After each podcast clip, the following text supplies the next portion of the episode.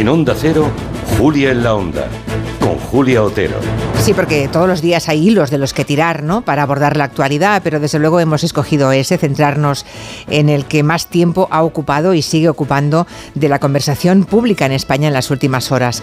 Me refiero a la maternidad subrogada o vientre de alquiler. Fíjense que las palabras no son inocentes y según se escoja una u otra opción, de alguna forma ya se posiciona quien está hablando. No sé si es muy justo que Ana Obregón esté en el centro de este tsunami, porque hemos tenido en España muchísimos ejemplos previos de personas públicas que han acudido a ese mismo sistema para tener un hijo. Pero las cosas son como son y la popularidad desbordante que tiene el personaje siempre la expone mucho más que cualquier otra persona, por conocida que sea. En todo caso, fuera del personalismo, hoy se ha abierto un enorme debate social y político sobre una práctica que es ilegal en España. Eso es así. La gestación subrogada se considera violencia reproductiva contra las mujeres.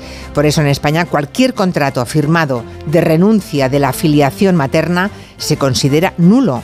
Esta misma semana hemos conocido dos presuntos casos de compra de recién nacidos, uno en Don Benito y otro en Sevilla, en los que los implicados han terminado en la comisaría y, ojo, los bebés entregados a protección de menores.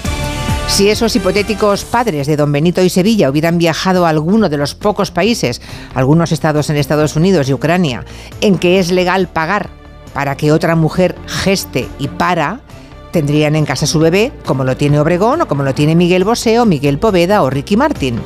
¿Cómo afrontamos esta contradicción en España? ¿Existe el derecho a tener un hijo? ¿A costa de qué? ¿A costa de quién? Nos lo preguntaremos porque es un profundo debate que hay que mantener en el tiempo de gabinete con Julio Leonard, Arancha Tirado y Fernando Iwasaki.